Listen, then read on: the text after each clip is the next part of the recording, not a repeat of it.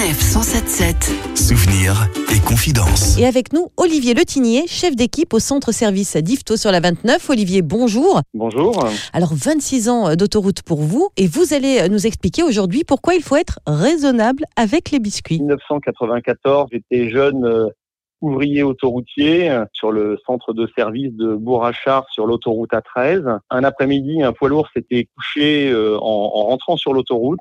C'est un poids lourd qui transportait euh, des boîtes de biscuits d'une grande marque comme on en trouve euh, habituellement au moment des fêtes de fin d'année.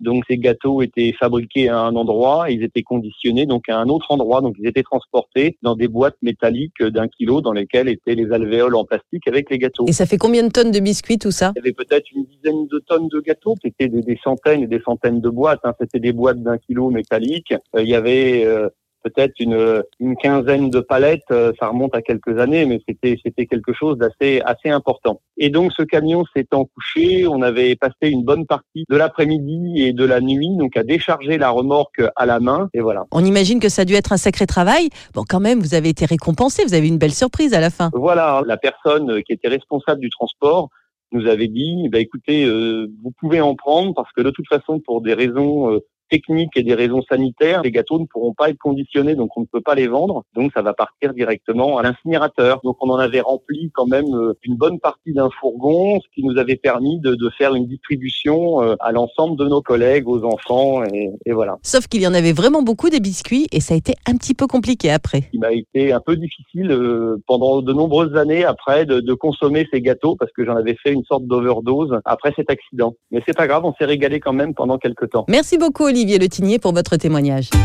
Retrouvez toutes les chroniques de Sanef 177 sur sanef177.fr.